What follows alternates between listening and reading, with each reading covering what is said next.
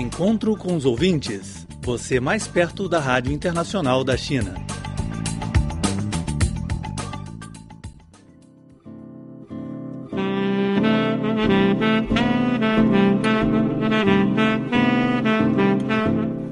Olá, caros ouvintes da Rádio Internacional da China. Sejam bem-vindos a mais uma edição do programa Encontro com Ouvintes. Um programa dedicado totalmente a você. Nos próximos 15 minutos, eu, Antônio Chá, e o meu colega brasileiro, Braulio Calvo Silva, temos um agradável encontro com vocês através das ondas curtas. Olá, Antônio. Olá, ouvinte, tudo bem? É com grande prazer que nos encontramos mais uma vez neste espaço de ondas curtas da Rádio Internacional da China. Gostaria de informar que o dia 15 de abril marca o 55º aniversário da transmissão em português da Rádio Internacional da China. Para comemorar essa data, estamos elaborando um programa especial em homenagem aos 55 anos do Cripó. Também queria convidar você, nosso ouvinte, a participar deste programa. Por favor, grave sua mensagem ao Cripó em formato MP3 e envie para crpor.cr.com.cn.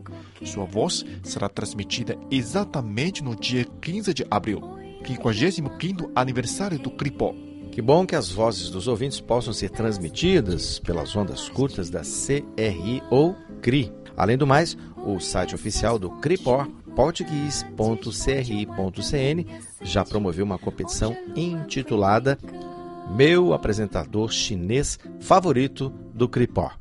Acesse o site, você vai ver as fotos e introduções dos seis apresentadores chineses: Laura Lee, do Além do Horizonte, Flor Bela Guo, do Panorama Econômico, Clara Lee, do programa Pelos Quatro Cantos, Rosana Zhao, do programa Gastronomia, Silvia Ju, Rota da Seda, Carlos Shi, nos Ares da Cultura e o nosso amigo Antônio Xia, do Encontro com Ouvintes. Meu amigo ouvinte, favor, acesse o site português.cri.cn e clique Meu apresentador chinês favorito do Cripó. Todos os apresentadores são excelentes. Além deles, também não podemos esquecer os colaboradores do programa, como Francisco Leão, Isabel Shi, a professora Wei Lin e os colaboradores estrangeiros, como nosso amigo Braulio Calvo Silva, Filipe Hu e Denise. Com o trabalho de todos os membros do CRIPO, nossa emissão será cada vez melhor. Isso mesmo, precisamos da atenção dos nossos ouvintes.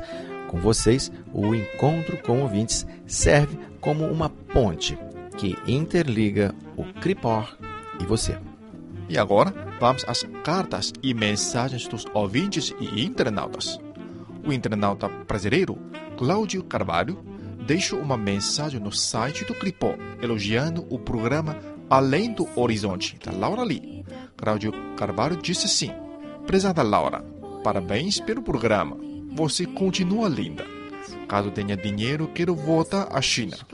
Aqui eu gostaria de lembrar que Cláudio Carvalho é um fiel ouvinte do Cripó e visitou a China 10 anos atrás, como ouvinte premiado em uma competição da CRI. Ailton Correia é outro fiel ouvinte que mora em Tubarão, estado de Santa Catarina, Brasil. A mensagem dele foi essa: Parabéns pelo ótimo site, cada vez mais atualizado e bem colorido. Posso dizer que é o melhor site de rádio do mundo. Muito obrigado, Ailton Correa. Seu elogio é a melhor força motriz do Cripó. Ailton Correa ainda comentou no questionário sobre as duas sessões. A China é um país emergente e importa e exporta para o mundo inteiro. O combate à corrupção deve ser feito por todos os países. Assim, os povos do mundo teriam mais poder aquisitivo. É isso mesmo. E o internata Felipe de Teresópolis, Rio de Janeiro, também cumprimentou o pessoal do Cripor através de uma mensagem deixada no nosso site. Olá, amigos da Rádio Internacional da China. Estou simplesmente fascinado com essa rádio por trazer para nós, de tão longe, atualidades da China. Sou do Brasil, Teresópolis, Rio de Janeiro, e fiquei sabendo da rádio pelo blog do Chinês Já Quero desde já agradecê-los pela iniciativa. Ela está me ajudando muito com as aulas simplificadas de mandarim e quero dizer também para continuarem o bom trabalho que vem fazendo. Muito obrigado pelas cartas e mensagens dos ouvintes e internautas. Recentemente, muitos ouvintes nos perguntaram sobre o cinturão da Roda da Seda e a Roda da Seda Marítima para o século XXI, uma iniciativa do governo chinês. Mas o que é a Roda da Seda na história? Hoje vamos abordar esse tema. Isso mesmo, muito interessante. Agora, a Rota da Seda é realmente um tema é, classificado aqui na China como quente, junto com a iniciativa do Cinturão da Rota da Seda e a Rota da Seda Marítima para o século XXI, será estabelecido o Banco Asiático de Investimento em Infraestrutura e o Brasil é membro fundador deste banco. É por isso o Brasil e a China estão cada vez mais íntimos no mecanismo do BRICS e da iniciativa do Cinturão da Roda da Seda e a Roda da Seda Marítima para o século XXI. A Rota da Seda, elo entre Ocidente e Oriente, na antiguidade, deu ocasião à formação de uma civilização antiga e deixou um acervo de tesouros e invenções cheios da sabedoria de nossos ancestrais deixou ainda muitos mistérios à espera de exploração e descoberta. A Rota da Seda, elo entre as civilizações antigas da Ásia, Europa e África, contribuiu para o intercâmbio intercontinental. Ao longo do seu caminho está um grande número de relíquias que transmitem até hoje uma sinfonia colorida, ultrapassando as fronteiras e a diferença entre etnias. A comunidade acadêmica mantém muitas divergências sobre o período em que ocorreu a grande escala de exportação da seda ao Ocidente. Meng Fanren, pesquisador do Instituto da Arqueologia da Academia de Ciências Sociais da China, considera que a exportação da seda ao Ocidente pode ser dividida em dois períodos, tendo a dinastia Han como a linha de demarcação no período precedente da dinastia Han, a seda foi levada ao Ocidente através das vias populares, por exemplo, através das mãos das minorias étnicas. Principalmente as etnias nômades que habitavam as periferias da China antiga, porque esses povos cavaleiros atuavam nas vastas áreas e mantinham como intermédio os contatos com outras nações além do oeste chinês.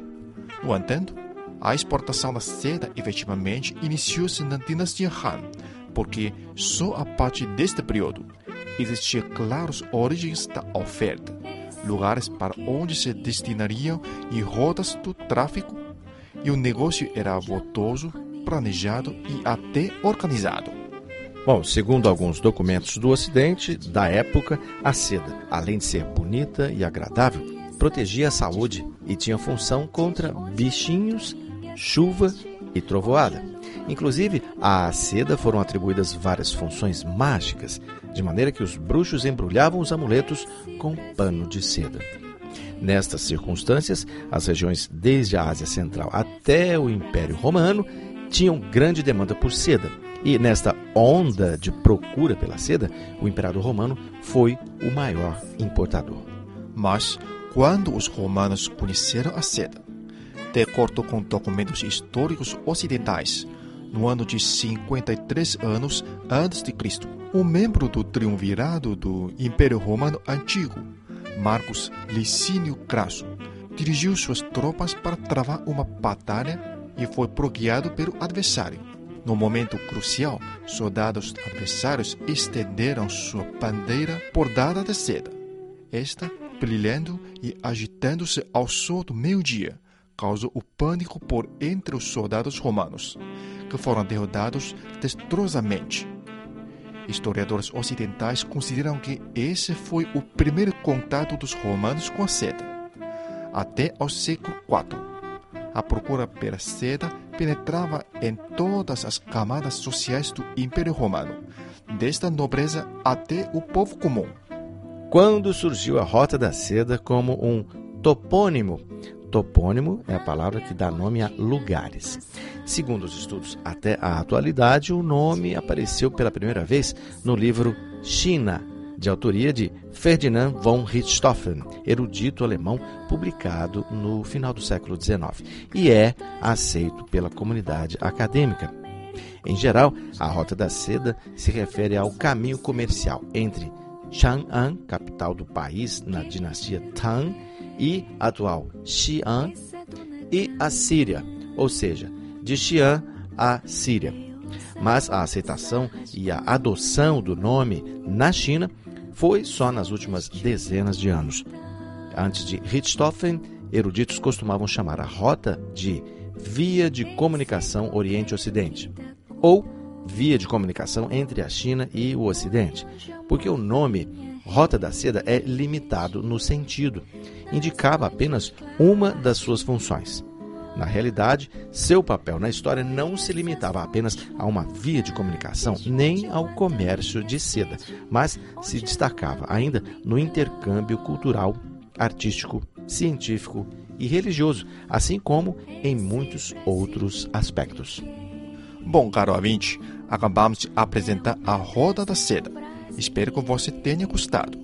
E a seguir, convidamos nosso colaborador brasileiro, Leonardo Ferreira da Silva, para mais uma edição do Segmento DX, informativa semanal sobre o mundo das comunicações e do dexismo.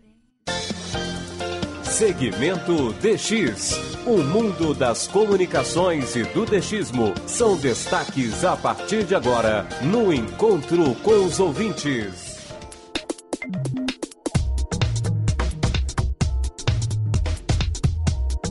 Olá, amigos, sintonizados nas ondas curtas da Rádio Internacional da China. Aqui é Leonardo Ferreira falando direto de Lagoa de Dentro, na Paraíba. E chego a partir de agora com mais uma edição do seu segmento DX, um informativo semanal que trata sobre o mundo das comunicações e do DXismo. Vale lembrar que todos os horários citados neste segmento são através do tempo universal coordenado, ou seja, hora UTC.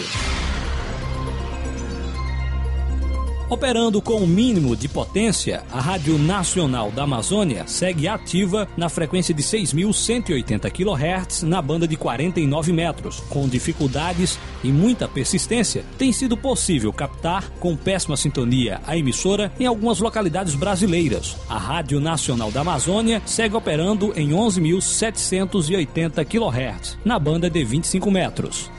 A Rádio Canção Nova de Cachoeira Paulista, São Paulo, voltou a transmitir em onda tropical, na tradicional frequência de 4.825 kHz. A emissora foi captada por volta das 4 horas, no último dia 27 de março, aqui na Paraíba. A emissão da Rádio Exterior da Espanha para a América do Sul, neste novo período radial, acontece de segunda a sexta, das 18 às 22 horas, em 17.715 kHz, na banda de 16 metros, e sábados e domingos das 14 às 18 horas na mesma frequência. Neste novo período radial, a NHK World Rádio Japão não altera o seu esquema de emissões para o Brasil, que continua ocorrendo no seguinte esquema: das 9 horas e 30 minutos às 10 horas em 6.195 kHz, das 21 horas e 30 minutos às 22 horas em 17.540 kHz. Neste novo período radial, a 15, a emissão em espanhol da rádio La Voz de Turquia Turquia para a América do Sul ocorre da 1 hora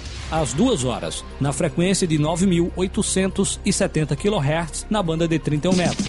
E com o fim da parceria entre a Rádio Taiwan Internacional e a Rádio França Internacional, a emissora de Taipei deixa de transmitir em espanhol para a Europa. Agora, a RTI segue com uma emissão diária em espanhol para a América do Sul, das 2 horas às 3 horas, na frequência de 11.920 kHz na banda de 25 metros. O transmissor para esta emissão fica localizado em Okeechobee, Flórida, Estados Unidos.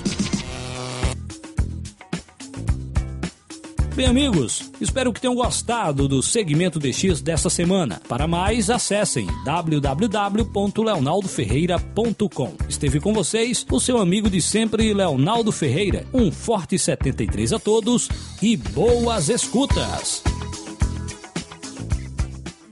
Muito obrigado, Leonardo Ferreira da Silva, por mais uma edição do segmento DX. Caro ouvinte, nosso encontro com ouvintes de hoje termina por aqui. Caso tenha qualquer comentário, por favor, envie um e-mail para cripor.cri.com.cn ou nos escreva uma carta para Departamento de Português, Rádio Internacional da China, Beijing, China. Bom, caro ouvinte, uma boa semana por todos. Até a próxima. Até a próxima. 再见。再见。